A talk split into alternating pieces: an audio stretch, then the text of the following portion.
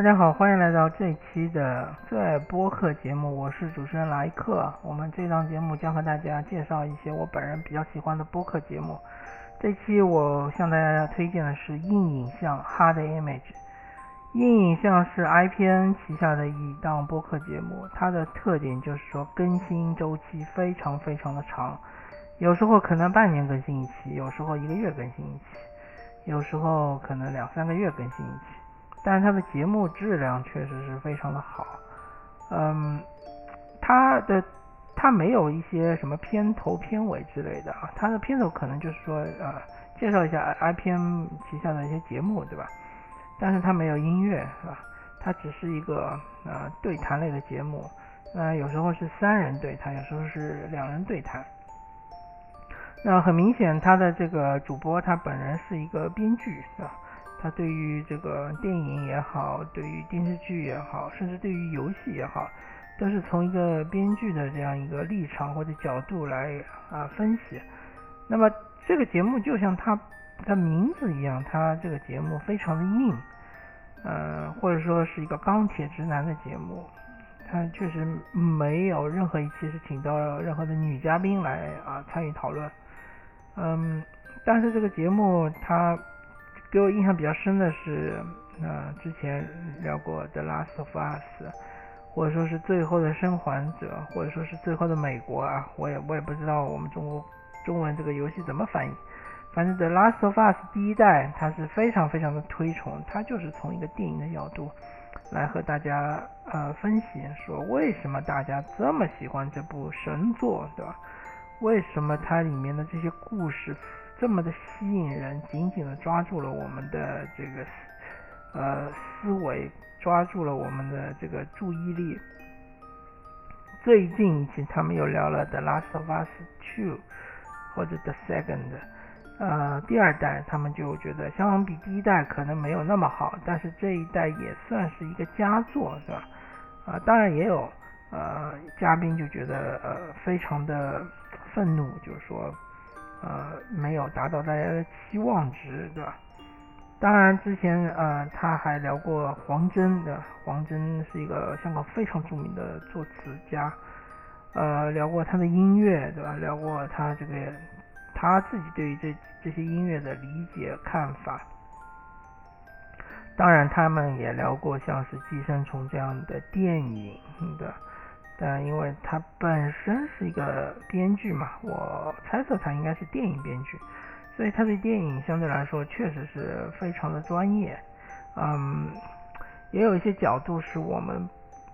想象不到的，对吧？或者说我们是不太熟悉的。嗯，比如说他对于故事如何讲述故事，对吧？就故事的转场啊，或者说起承转合啊，第一幕、第二幕、第三幕啊。或者是 A 故事、B 故事啊，这些非常专业的词都是，我记得没错的话，都应该是从 Hard Image 里面听来的。啊，他没有把读者当成一个小白，对吧？没有说是科普一些，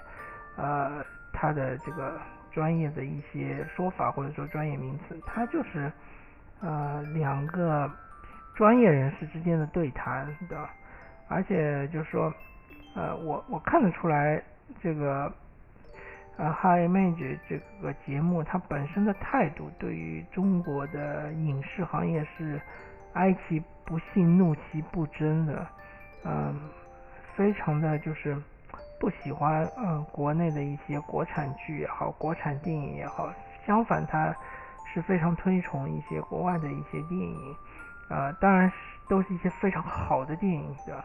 呃，非常值得大家去反复。琢磨反复的品味的电影，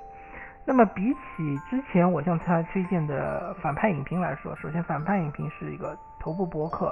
啊，是收听量非常大，而且反派影评现在已经完全撤出了所有的播客平台，啊，包括呃泛用型播客平台，包括喜马拉雅，包括蜻蜓 FM，包括荔枝，对吧？它仅仅好像是用的是考拉 FM，呃，但考拉我相信用的人不会很多。那他完全把他的节目就放在这个音频节目，直接放在他的微信公众号上。